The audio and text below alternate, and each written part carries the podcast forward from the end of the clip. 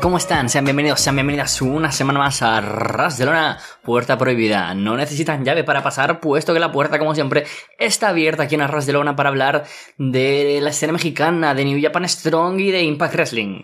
Soy Carlos Ryder y como decía, vamos a hablar un poquito sobre la actualidad, sobre todo qué ha sucedido esta semana en Impact en Access TV, donde hemos tenido un programa donde no ha habido demasiado quizás que comentar, pero siempre ha dejado pequeñas pinceladas de cara a un futuro cercano y un poco más lejano, de cara tanto a Victory Road como a Bound for Glory, en el que creo que merece la pena pararnos sobre todo para un par de no tanto decir noticias, pero sí como ideas que, más o menos uno puede mm, dejar entrever. La primera de ellas, y vamos ya a hablar directamente del show de esta semana, es en el propio kickoff, en el propio pre-show, el llamado Before the Impact, donde tuvimos a Chris Steve venciendo en el debut de Impact Wrestling de Shane Taylor, el ex campeón de tríos de Ring of Honor.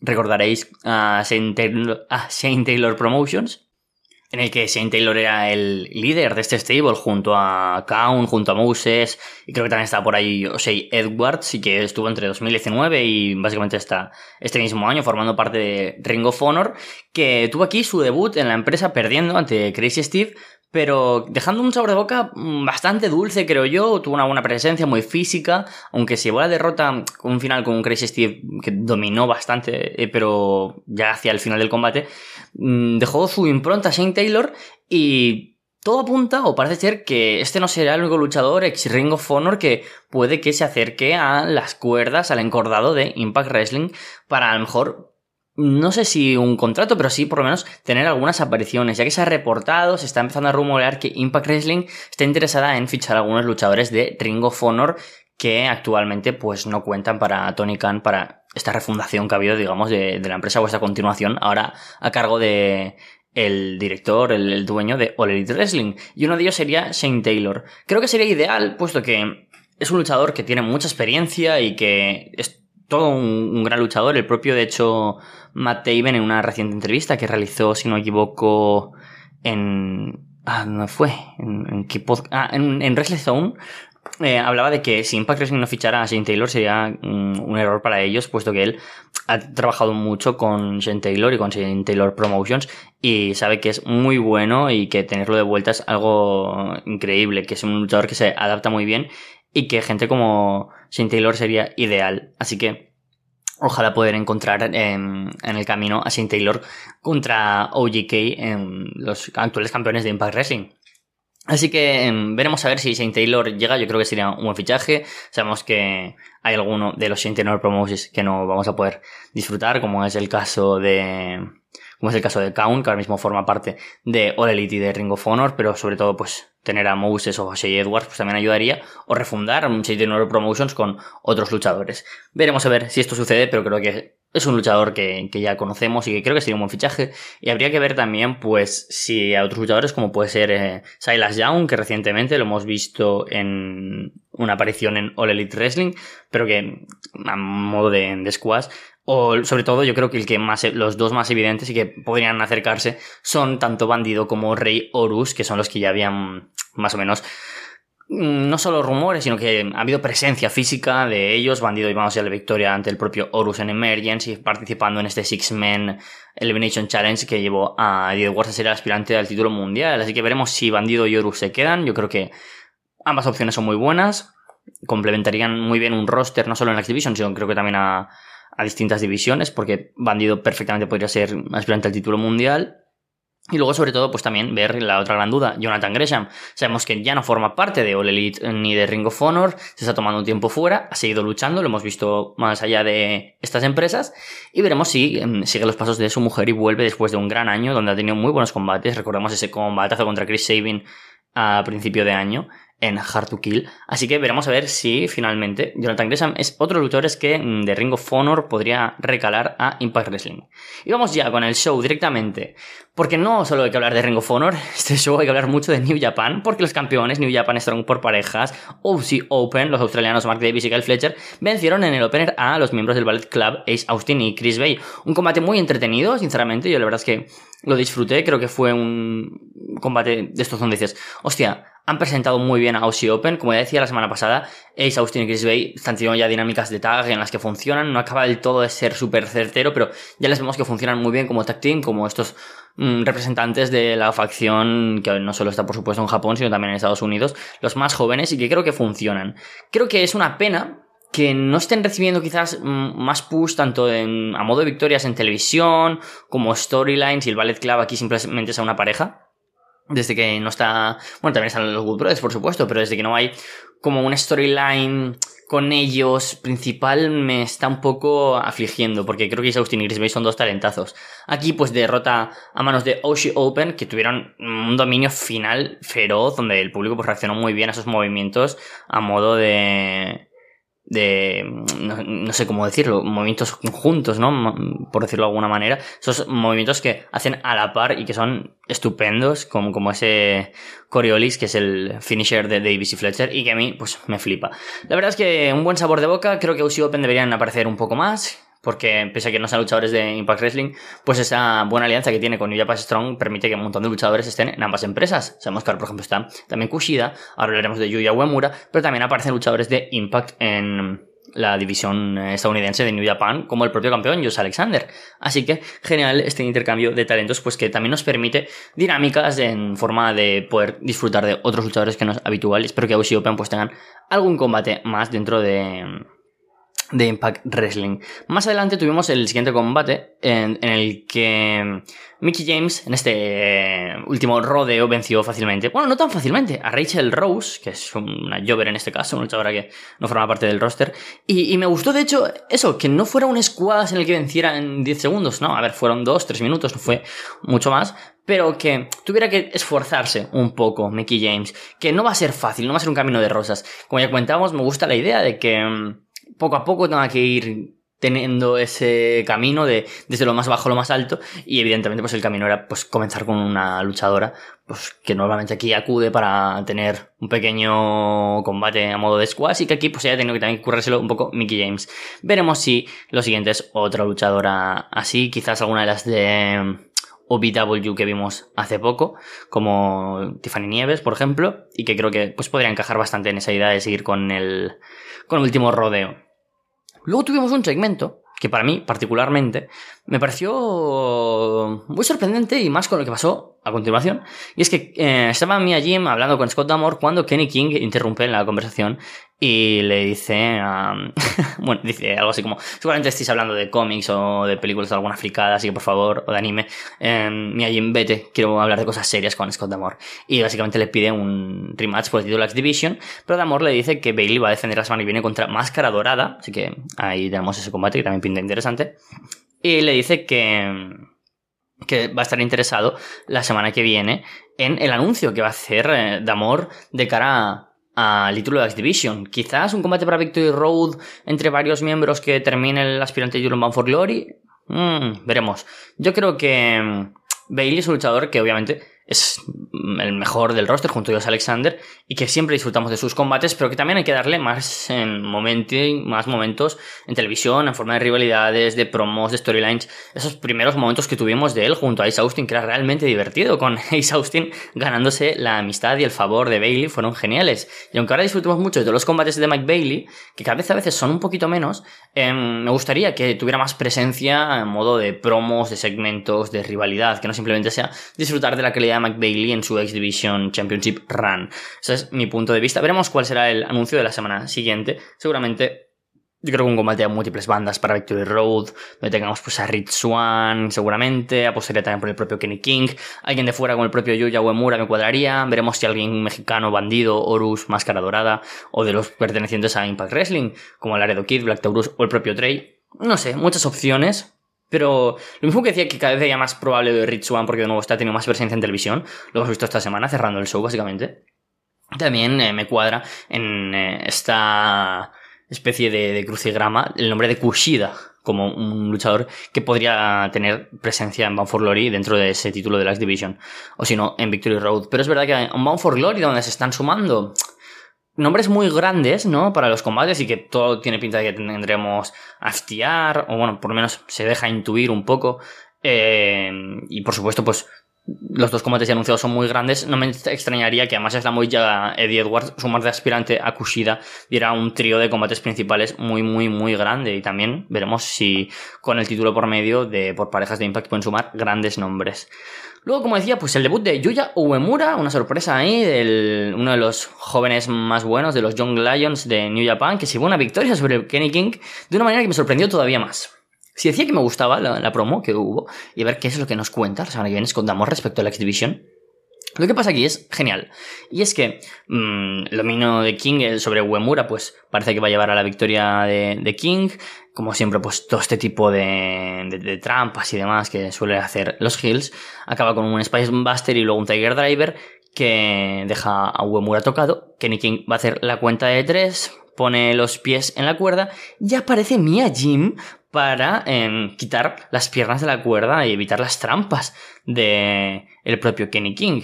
Esto enfurece a Kenny King, que trata de golpear a Mia que le recibe con una patada. Uemura entonces eh, le hace el crossbody desde la tercera cuerda y vence a Kenny King. Esto es genial, no por la victoria de Uemura, que creo que además es un defecto que Impact esté dando tantas victorias a gente de fuera, porque, no en este caso, pero no poder estar disfrutando de decir, mmm, un buen posicionamiento con victorias, con rivalidades, con grandes combates de gente como Kenny King, Ace Austin o Chris Bay, pues sí que perjudica mucho, sobre todo a que algo que comentaré más adelante. No hay luchadores top ahora mismo en Impact, más allá de ellos Alexander, y es algo muy complicado eso, y que hay que solucionar. Lo bueno es que podemos tener a Mia Jim entrando en la división masculina. Quiero decir, el Intergender ha sido que siempre ha estado algo abierto en Impact Wrestling. Hemos visto desde a Tessa Blanchard, por supuesto, como campeona mundial, a Jordan Grace recientemente con el Digital Media Championship y hemos visto más combates así a lo largo de los años en Impact, pero es verdad que tampoco es algo habitual, no es algo que veamos semana a semana o mes a mes, sino que más bien pues sucede de vez en cuando. Y tener a Mia Jim, que ahora mismo, donde hay una división knockouts muy muy buena, pero que tiene muchas rivalidades, a lo mejor deja poco tiempo a algunas luchadoras. Sabemos que tenemos la historia de Jessica, Rosemary y Taya por un lado, tenemos a, Vex como campeonas, a Jordan Grace contra Masha Slamovich, a Killer Kelly contra Tasha Steels. Está casi todo el roster como ocupado, Mickey James con el último rodeo, Todas las luchadoras tienen algo, eso es genial, no es como WWE o, o Elite, donde el 80% del roster no está haciendo nada. Aquí están todas. Y que Mia Jim pueda tener algo con la división masculina sería genial. Me gustaría que el intergender de Mia Jim, el propio Alexander, una promo que realizaba hace unos días, porque tuvo un combate contra Masha Slamovich en AEW, como decía, Destination Chicago, creo que ya hablé de ello hace unos programas, decía que él no ve mm, géneros en el wrestling, somos un wrestler y un wrestler peleando. O sea, y eso es genial, porque tener a Mia Jim con muchas posibilidades de grandes rivales, tanto el propio Kenny King, por supuesto, pero cuando te pones a pensar con todos los miembros en realidad de Honor No Humor sería ideal, con el propio Alexander, con Mike Bailey, sobre todo con eh, eh, gente como Eric Young, con Alex Shelley, sería genial tener en esa posición a Mia Jim, así que veremos si eso sucede o, o no. Luego, mm, un par de promos, una de... tuvimos de... de Sammy Callihan para Hyper este combate entre Moose, Steve McLean y, el, y Callihan un Barbed Match. La semana que viene McLean y Moose forman equipo contra DK. Creo que por fin tenemos que ver un combate de Moose. Hace cuánto que no veíamos a Moose sobre el ring, demasiado. Creo que de nuevo, como decía, Impact no está construyendo bien a sus top stars y hacía mucho, mucho, mucho que no veíamos un combate de Moose, por ejemplo. Este tiempo en televisión que estamos teniendo luchadores de fuera, de nuevo, recalan que las grandes estrellas estén perdiendo momentum. Y eso es algo que yo veo obvio y que ahora de nuevo ampliaré en el main event. Así que rápidamente vamos a pasar Ah, luego la promo que hubo en la que parece ser que el, la violencia sigue siendo el camino que van a elegir Eric Young y Dinner. Yo apelo a crear un stable más grande by design con nuevos miembros. Tuvimos un segmento en el que Dinner va a casa de EY y le dice que sí, él sabe ya qué camino va a elegir, le dice que sí, que lo tiene muy claro, líder. Y rodeado de un gran grupo de personas empieza a gritar violence, violence, violence durante varios minutos. Un buen segmento muy al estilo mm, cuando Matt Hardy y Jeff Hardy pues hacían estos segmentos de, de Deletion y de, Ultimate Deletion y demás, pero al estilo Violent by Design. Veremos qué pasa con ellos, me, da curiosidad. Y luego tuvimos pues el combate, como decía también, en el que Chelsea Green venció a Taya Valkyrie. Un combate que de nuevo yo creo que fue bien lo que tenía que ser, un combate corto en el que gana Chelsea y sobre todo pues que profundiza en las discrepancias y que falta cierta química entre Taya Valkyrie, Rosemary y Jessica, cada una de su madre y de su padre, que cada vez, por muy amigas que sean, no resulta como muy útil que formen equipo. Veremos qué es lo que sucede con eso y con las campeonas Vext, que yo creo que como aspirantes al título de cara a, a Bound for tendremos también unas luchadoras de fuera. Es mi sensación. También tuvimos novedades, como no, en otro campeonato como es el Digital Media, que tuvimos a Brian Meyers en un combate contra Bupinder Gujar, en el que el propio Gujar es el que causa la descalificación al atacar con el título que tanto intenta arrebatar a Brian Meyers. Esa discrepancia termina en una pelea en backstage y sucede que por fin tenemos resuelta una de las grandes dudas que teníamos y es que era ese ladder match que se anunció y que finalmente vimos que era un, eh, un problema de haber enviado la foto que no tocaba a redes sociales, ya que se ha anunciado que para dentro de dos semanas el campeón Brian Meyers defiende su título en un primer combate Digital Media Ladder Match contra Bupinder Gullar. Oportunidad cojonuda para los luchadores para lucirse en un combate donde pueden tener buenos spots, donde puede coronarse Gullar como campeón por primera vez y establecerse como luchador, pues por lo menos mm, dentro del roster, eso establecido. Así que genial por ese lado y que resuelve que esta semana, que hemos tenido el Brian Myers contra Bupinder Gullar, por error se subió el gráfico del ladder, que es el que tendremos dentro de dos semanas. Así que después de ese scoop tan raro que, tuvimos, pues bueno, ya confirmamos ese combate, el cual tengo muchas ganas de ver. Vamos a hablar ya del main event, que luego me quedo sin, tiempo. Tuvimos un par de segmentos también, pues, eh, hypeando a, PCO y, como Vincent es quien está en su cabeza. También tuvimos un par de segmentos respecto a peleas como la Jordan Grace y, y Masha Slamovic, pero lo importante aquí, ahí se anunció, por cierto, Jordan Grace contra una rival elegida por Masha Slamovic para Victory Road, un Picture Poison, así que no me extrañaría que Masha Slamovic elija alguna luchadora que ya estuvo en eh, Knockouts Knockdown, que es donde debutó Masha Slamovic, es lo que más me cuadra a mí, pero bueno, genial eso por ese lado. Y luego en el main event tuvimos a Eddie Edwards venciendo a Heath, ¿vale? En un combate en el que Heath estuvo muy cerca de ganar, pero eh, Mike Bennett aparece para entrometerse en el combate y le regala un wake up call a Mike Bennett. En ese momento, pues el referee se distrae, Eddie Edwards le hace un low blow a Heath y después, pues con un Boston Party, vence. Después de esto, eh, llama la atención a Josh Alexander que aparece y le dice que en esta lucha en la que Honor Rumor intentan, mm, de alguna manera, que no existan esas, no sé, falta de oportunidades para los que lo merecen en Impact Wrestling, que elija lado, estar con un humor o estar contra ellos. Y a lo que Josh Alexander pues se aprieta su casco dice que siempre va a elegir el lado en el que no esté Eddie Edwards. Y comienza una confrontación en la que, pues, como siempre, hay un brawl en el que aparece Mike Bennett, Matt Taven y Kenny King del lado de No More. Heath intenta ayudar también a um, el propio Josh Alexander y Rich Swan aparece también al salve. Posiblemente pues tengamos un 3 contra 3 próximamente con Kenny King y los OGK o incluso diría que Eddie Edwards y los OGK actuales campeones por pareja y así con, eh, por cierto, con Honor No Humor, con esa ventaja de 4 contra 1, eh, comienzan a pegar una paliza a Jess Alexander para que finalmente, con los títulos por pareja de Impact y el título eh, mundial de Impact, posen los miembros de Honor No More. Esto yo creo que refleja varios problemas. Lo primero, tener a Heath tan cerca de vencer al que va a ser aspirante al título mundial en Ring of, en, perdón, en Bound for Glory, cuando además es el luchador que literalmente es apodado el corazón y el alma de tu compañía, tu luchador más importante junto a Josh Alexander, me parece un problema. Porque si esto sucediera con Macklin, Muso, Callihan, que son los que, digamos, van un punto por detrás en el escalafón, me cuadraría. Pero con Heath, que es un luchador que realmente en los últimos tres meses solo hemos visto dos combates.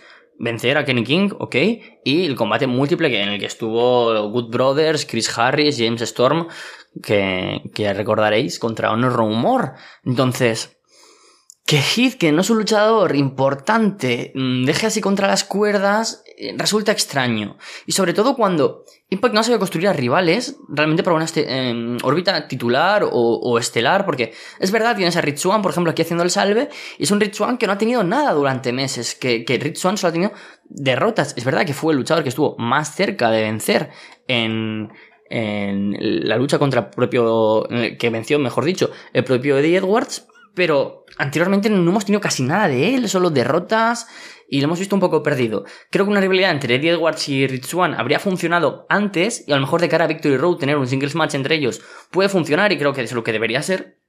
Para además formular a un Rich Swan que de nuevo recordemos es ex campeón mundial esté en lo más alto. Y con ese mismo problema con luchadores que ahora mismo están un poco perdidos. PCO que podría tener ahí, tomar cierta delantera y que no lo está tomando, sin duda, Chris Bay, Ace Austin, Trey Miguel, el Laredo Kid, todos luchadores de la X-Division, de los que estamos viendo cero y que están teniendo muy pocas victorias y las apariciones están siendo casi anecdóticas. En general creo que la división de las knockouts está siendo perfecta en su buqueo, pero la división masculina está careciendo de oportunidades, sobre todo para los pesos pesados de un roster que se está viendo un poco perjudicado por la marcha de grandes nombres como Morrissey, Matt Cardona, William eh, Jonah, mm, Jay White, por supuesto, siempre puedes tirar de los clásicos y los buenos, Jay White, Chris Sabin, Eric Young, eh, Eddie Edwards, pero hay un momento que ese roster tiene que renovarse. Y sobre todo, pues, la falta de oportunidades y sobre todo de cuidar a talento como Chris, mm, em, Chris Bay, Ace Austin, Trey Miguel, etc. Pues yo creo que puede perjudicar. Veremos si eso se acaba resolviendo mejor las próximas semanas en Impact Wrestling. Chao, chao. Muy buenas, soy Kim Malcabar y esto es Arras en una puerta prohibida. Estamos una semana más aquí con New Japan Strong, con lo mejor de la división norteamericana de New Japan Pro Wrestling. Y esta semana no tenemos tantas noticias, pero sí tenemos un muy buen episodio que comentar, que fue el programa del pasado 3 de septiembre en el que New Japan presentó un programa muy interesante con esta fin de gira de High Alert y nos traía no solamente una defensa del campeonato strong, eh, sino también una lucha bastante interesante con Eddie Kingston como protagonista. Entonces, sí, vamos a pasar poco a poco a, mm, repasar lo que pasó en el show. Lo primero que tuvimos fue un encuentro entre John Skyler y Lucky Ali.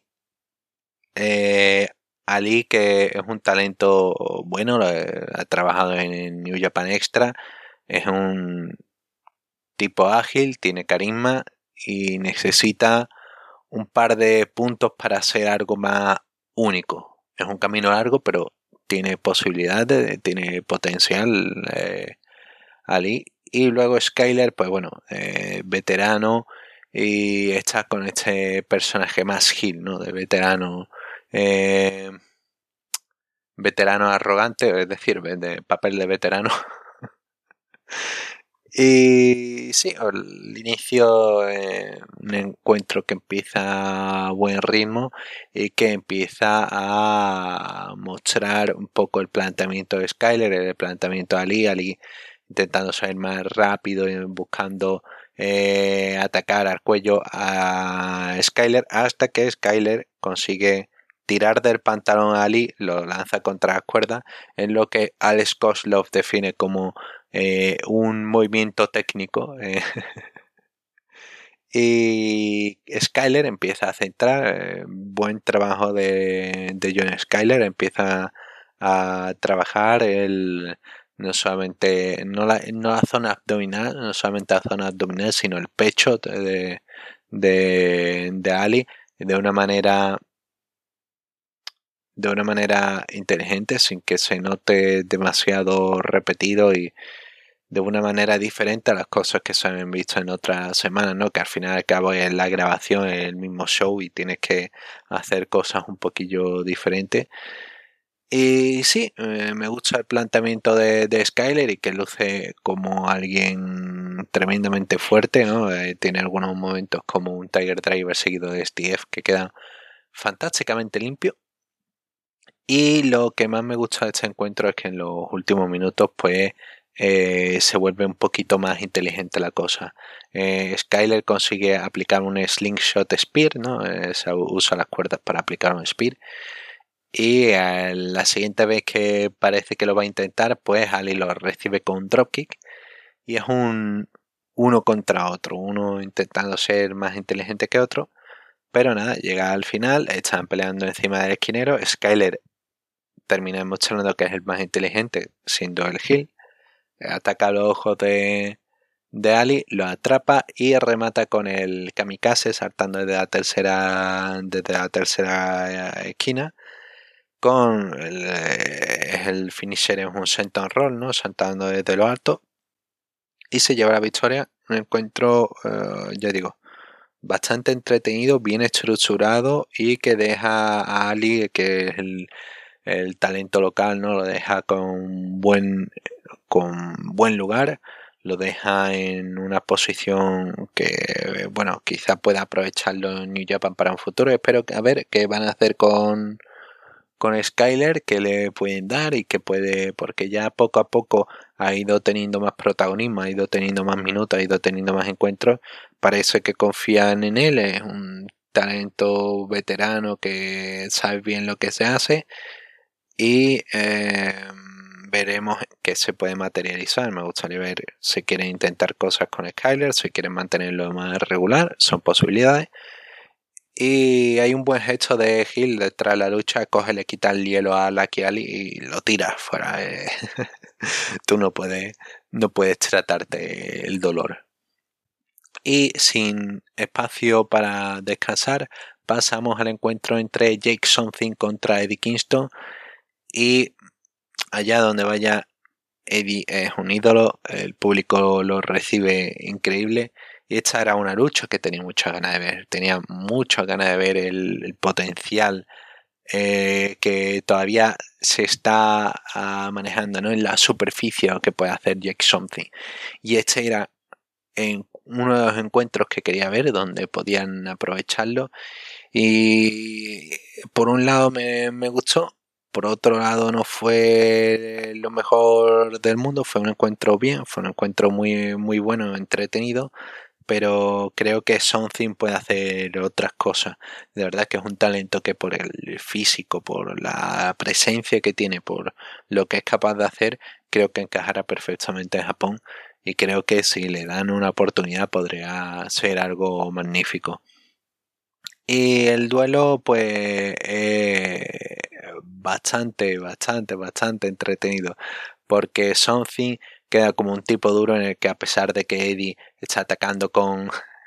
es que ya al principio, bueno, porque Eddie empieza a lanzarle chops y Something dice, no, no, no, no, tú lanzas chops, yo tiro clotheslines y empieza a pegarle sin parar con clotheslines y Eddie se queda como, oh, me voy a las cuerdas para descansar un momento.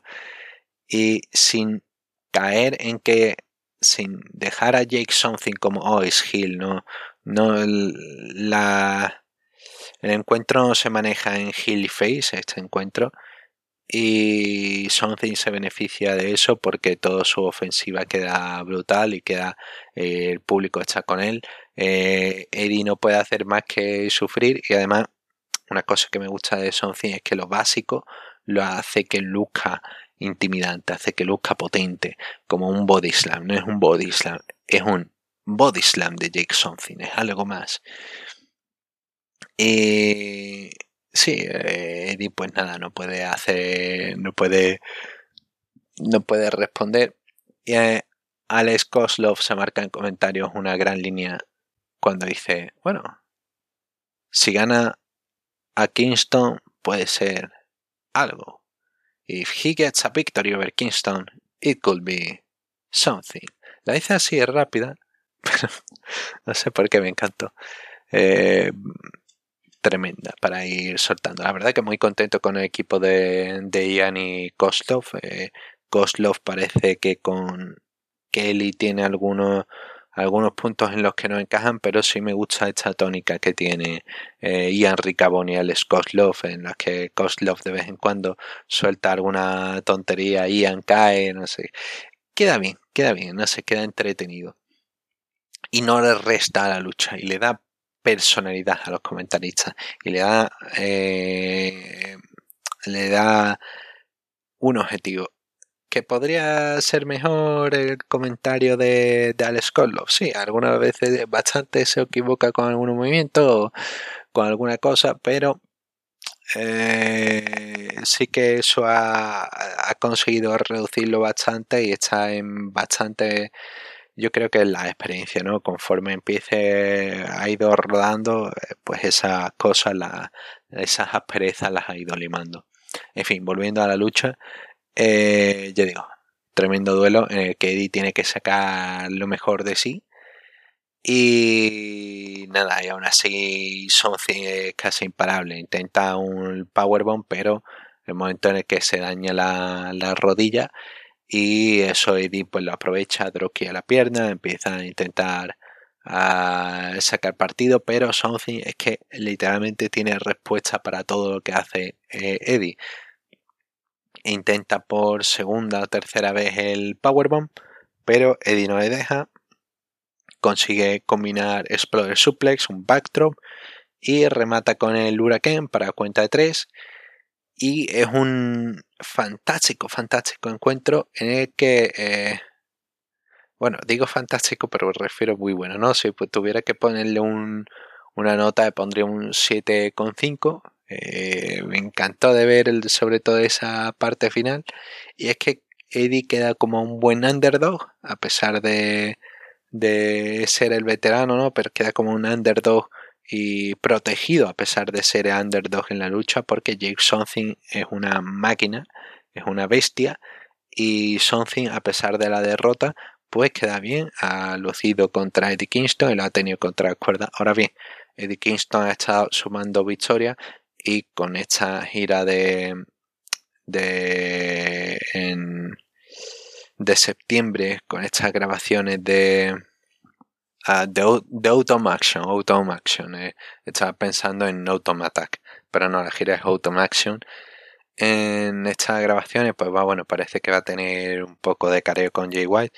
Entonces, sí, me gustaría que hubiese una defensa del campeonato de WGP Mundial eh, entre Jay White y Eddie Kingston y que fuese para ese pay-per-view, ¿no? En Nueva York, eh, con Eddie Kingston allí en Nueva York, pues sería magnífico.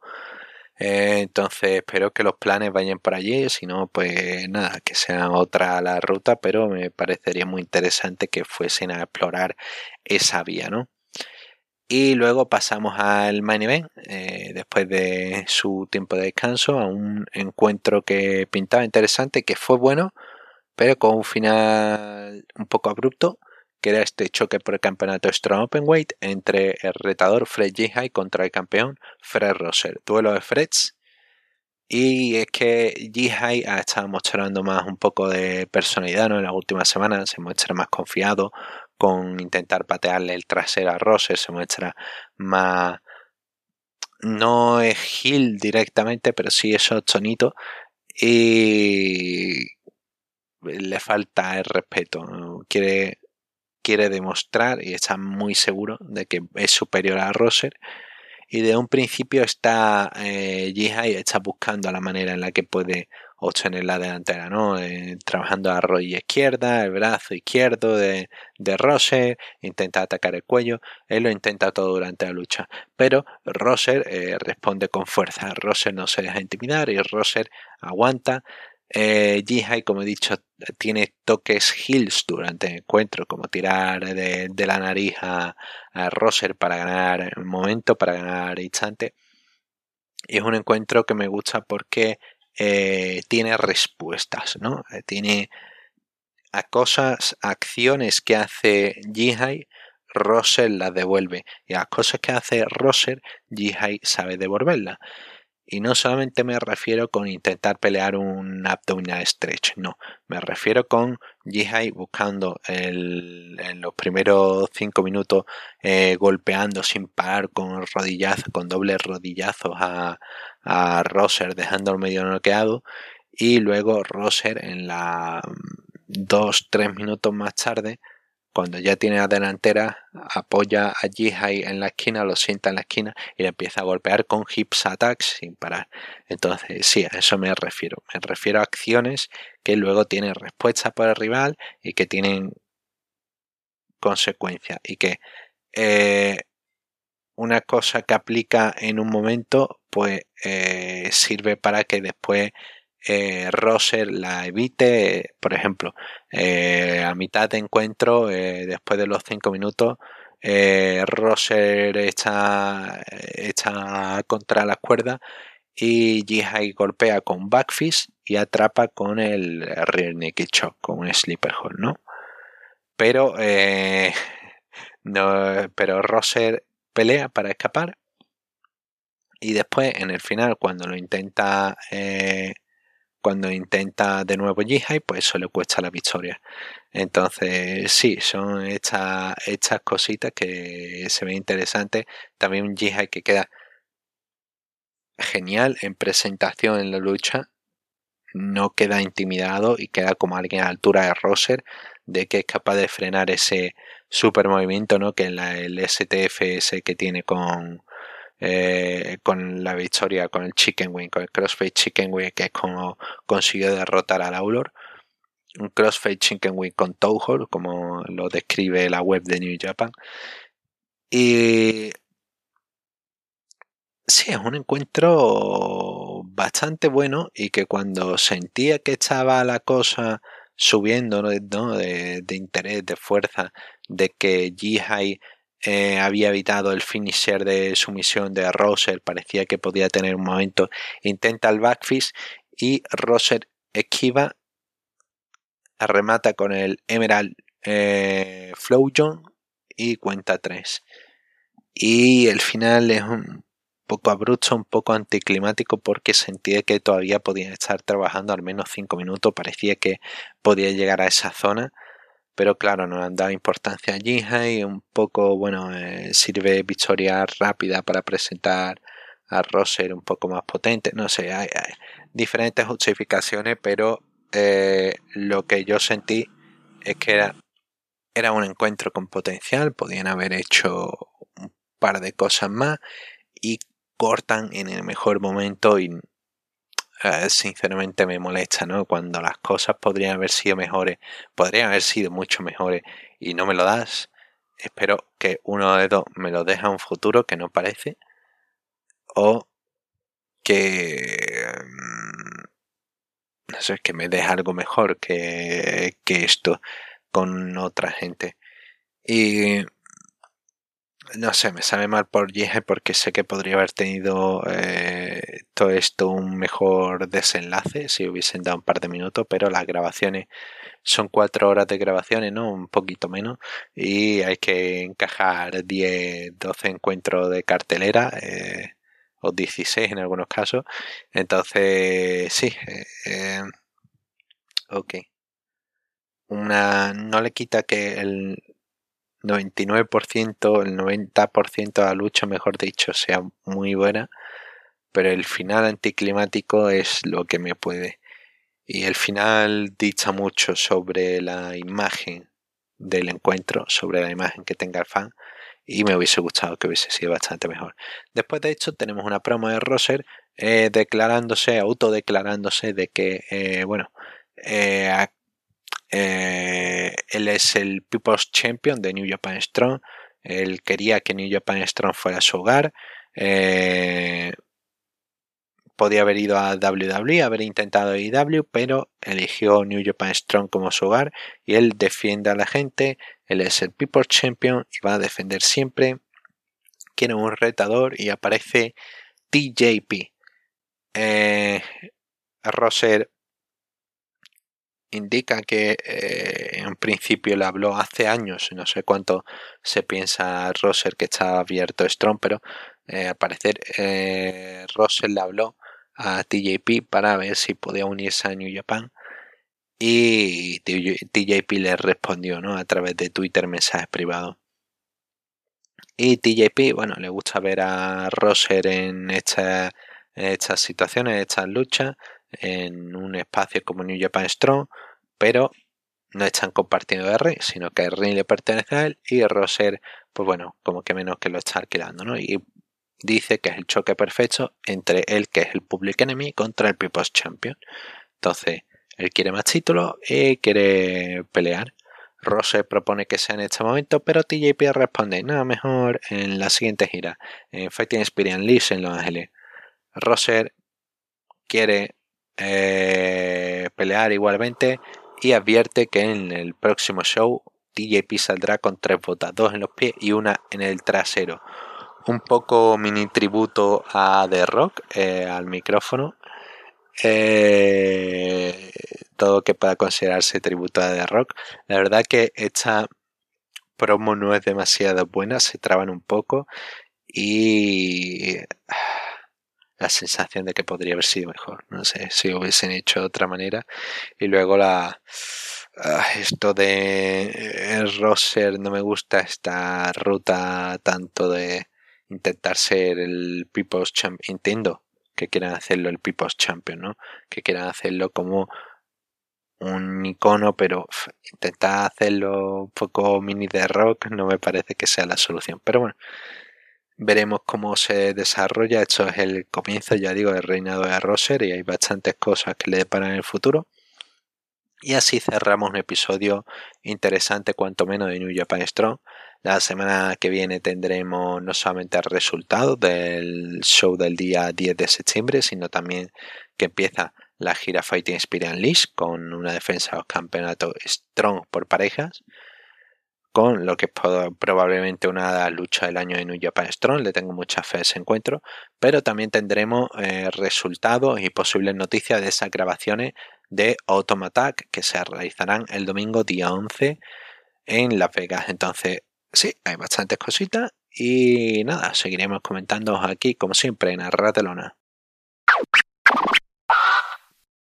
¿Qué tal amigos de Arras de Lona, Puerta Prohibida? Les habla desde México Chava Rodríguez eh, bastante actividad a comparación y si escuchan Puerta Prohibida con regularidad o si no los invito a que revisen programas anteriores porque hay cosas bastante interesantes, no solamente mías, sino de Carlos, de Jin, de lo que se habla de New Japan Strong, de Impact Wrestling, eventos de pago por evento y demás que aunque uno no los pueda ver al momento, pues queda en el archivo al estilo de críticas de películas, si vale la pena o no seguir eventos. Les menciono esto porque eh, si escuchan con regularidad, por lo general le doy un espacio importante a la lucha libre independiente. En ocasiones mis intervenciones van enfocadas a lo que hacen las empresas independientes nada más. Y en esta ocasión pues me voy a enfocar a lo que hacen las empresas grandes. AAA, el Consejo Mundial de Lucha Libre. En el caso del Consejo Mundial de Lucha Libre empieza el mes de septiembre, que tiene su función más importante del año, la de aniversario, lucha de máscaras. Habrá un torneo en parejas, eh, lucha de máscaras directo aparte, dos combates de apuestas, uno por definir dependiendo de ese torneo en parejas y uno de femenil entre Jarochita y Reina Isis que va a ser la culminación de una rivalidad que tiene tiempo. Por un momento parecía que se perdía, la retomaron y creo que independiente del resultado ayudará a posicionar a ambas en un lugar importante. Va a haber luchas de campeonato. También tendremos Copa Independencia. El primer finalista al momento de grabar esto es Místico probablemente se va a llevar el esa presea independiente de quien quede o si vemos alguna sorpresa en la segunda eliminatoria y después que le gane a Místico en ese mano a mano. Entonces vamos a empezar a hablar de lo que ha pasado en el Consejo Mundial y también en AAA.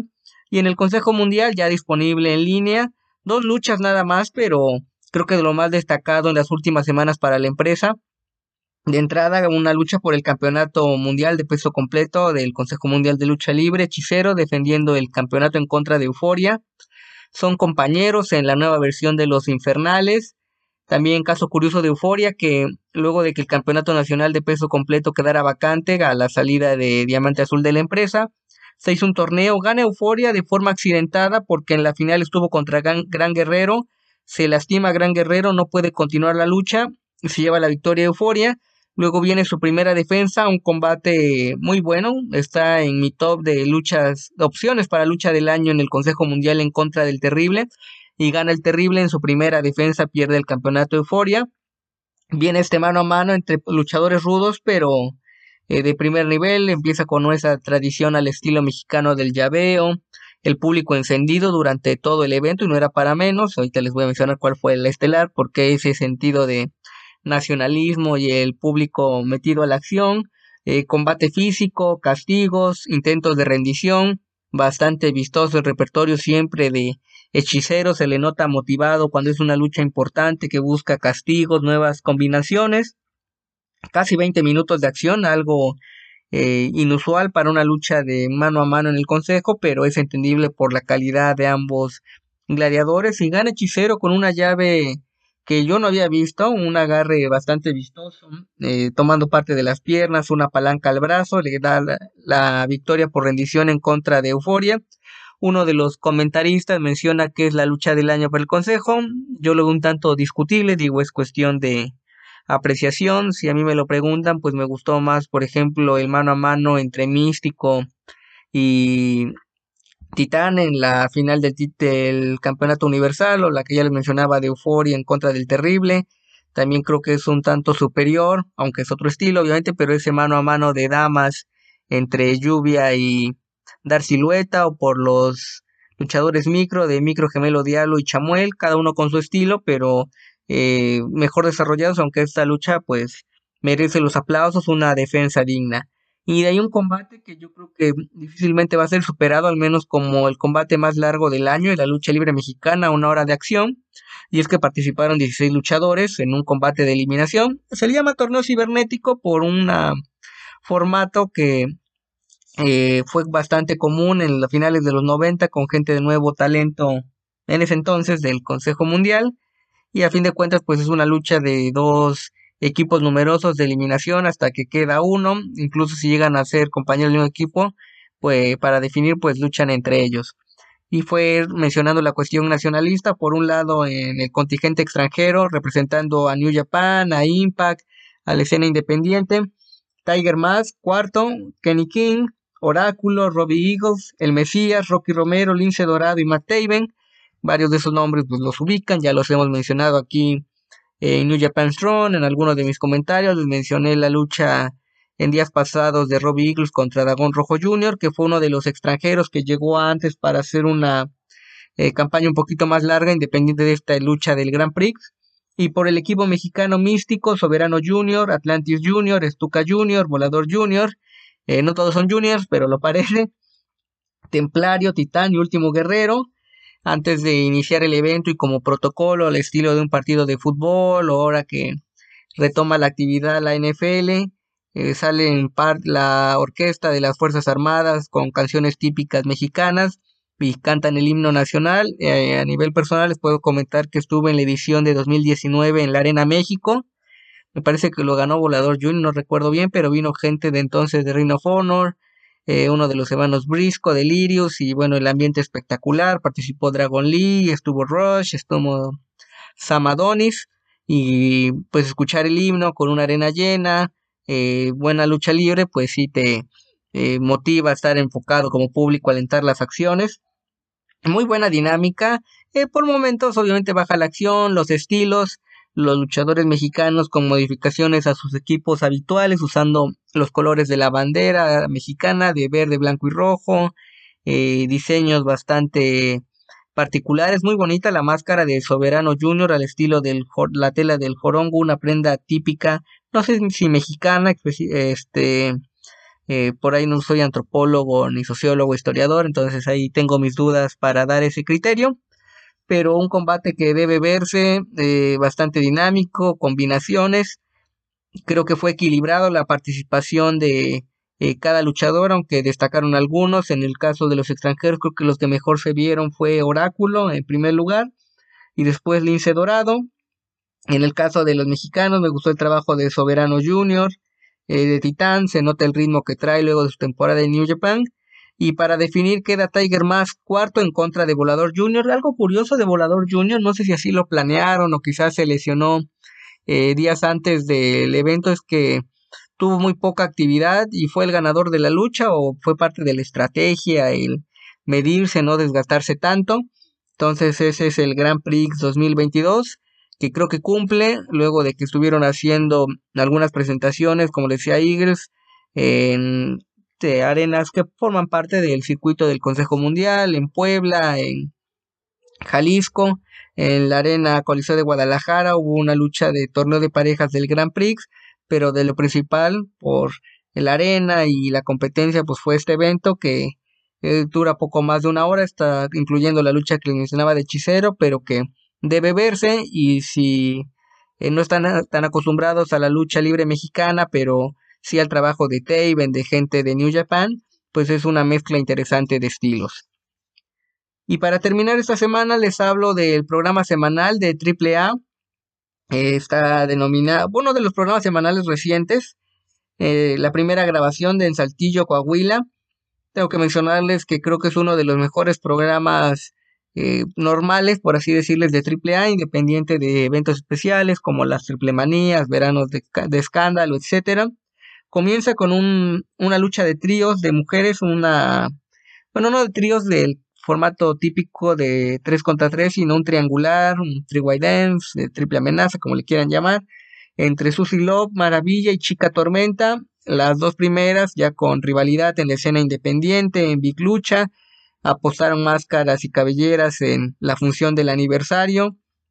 No llegaron a ese duelo directo, pero formaron parte de lo que estaba programado y Chica Tormenta en una nueva etapa en su carrera luego de perder la máscara. Un combate bastante bueno, mejor de lo que esperaba. Se nota en el caso de Susie Love la formación que ha tenido con la gente de Big Lucha.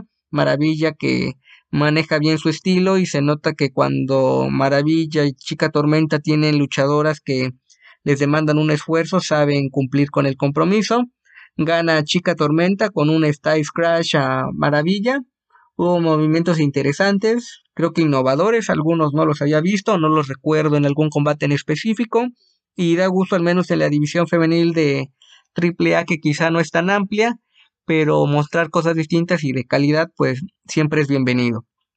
En el segundo combate del programa, un equipo un tanto raro de ambos lados, pero más el equipo técnico, Crazy Boy, Niño Burguesa, Mister Iguana y Microman, en contra de Gringo Loco, Bestia 666 y Mecha Wolf. Gente que conoce el estilo mexicano, en el caso de los rudos, aunque con bastante actividad en Estados Unidos. Una lucha, podemos llamarle de fórmula, un poco de comedia, movimientos básicos. Hubo varios errores, no sé si por los nervios o a veces el acoplarse a un rival nuevo, vi un tanto errático de gringo loco, que no es común, por lo general hacen sus funciones, niño burguesa que se aventó un tope y cayó mal, no creo que aparentemente no fue más, más allá del golpe, pero eh, pues parte de los riesgos que conlleva la actividad de la lucha libre. Ganan con una desnucadora con giro accidentada, parte de los errores que le decía que tuvo lucha de gringo loco a a Mister Iguana, pero queda el inicio de una nueva rivalidad porque al del programa una promo pues divertida, pero nada del otro mundo, en donde Crazy Boy invita a Niño Hamburguesa a retomar el equipo de los Mexican Powers, un, una agrupación que dio de qué hablar hace más de 10 años fácil, pueden encontrar luchas de los Mexican Powers contra Brian Danielson, por ejemplo, en una triple manía, algo que no es tan común, pero que debe verse contra luchadores japoneses que tuvieron participación en AAA en esos años. Y parece que va a ser una nueva rivalidad de Crazy Boy como rudo en contra del niño hamburguesa por eh, rechazarlo para integrarse a la, una nueva versión de los Mexican Powers. Y se nota lo que mencionó Conan en una entrevista de lo que quiere hacer la empresa como parte de sus 30 años de presentar talento eh, actual con gente del pasado, mezclar nostalgia y creo que es un acierto el darle actividad nuevamente a Crazy Boy en la empresa. Y para cerrar la noche, un evento que por comentarios, porque fue grabado, lo mencionaban como lucha del año o candidato a lucha del año, entonces me generó interés, donde Aramis y hijo del vikingo, el megacampeón AAA, enfrentaron a Fénix y Dragon Lee.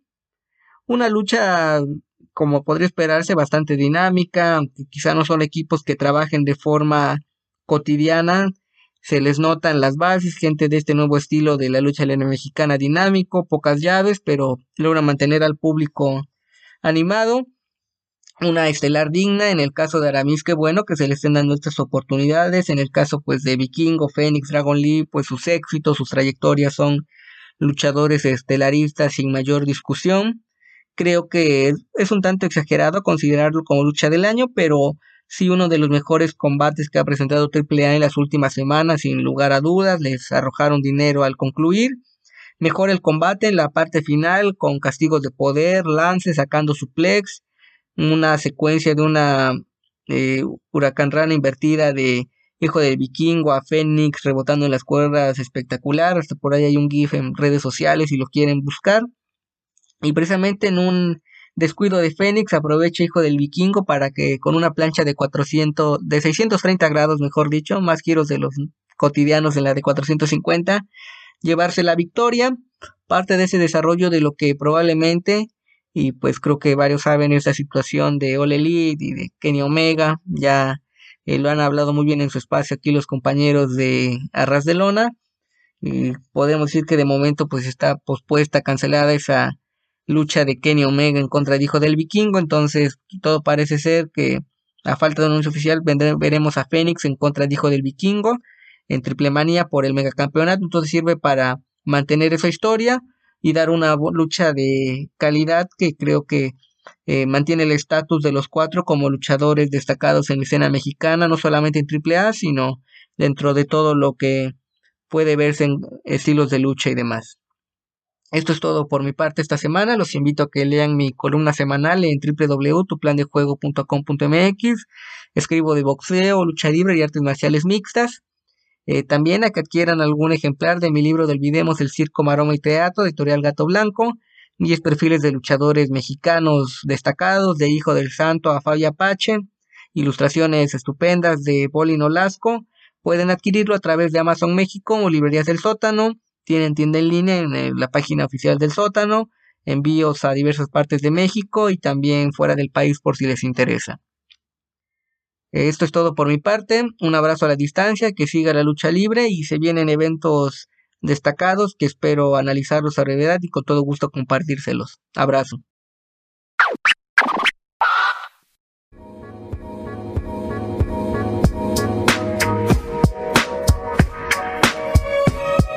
Fraser va por la Boston Crab. Axiom eh, gana, eh, se lleva la victoria aquí con una especie de running kick. Aquí me apoyé en esto último porque no sé cómo se llama el finisher de, de Axiom de Kid. Y dice running kick en el reporte de Solo Wrestling. Para mí es la patada de Gai Sensei, la entrada dinámica. Así que bueno, si son fans de Naruto me van a entender, si no, bueno, vean, unos más o menos 80 capítulos van a llegar a esa patada. Bien, eh, opiniones. Si no entendió de Naruto es porque ustedes se bañan, usan jabón y conocen el champú. Tú igual lo viste entero. Bueno, sin relleno. Exacto. Y en ese tiempo no me bañaba porque estaba en pandemia. Ah, ya. o sea, un rewatch no hay. No, pues ya no, ya no, ya estoy rehabilitada. Ahora conozco el agua. Así que. eh, combate, eh, ¿sabes qué me pasó? A ver, vamos aquí a los puntos que importan con el combate Fraser y Axioma. Axioma. Eh, Fraser, lindo pelo. Está haciendo ahí competencia en el corte y en el color a Styles. Solamente lo dejará ahí. Los pantalones.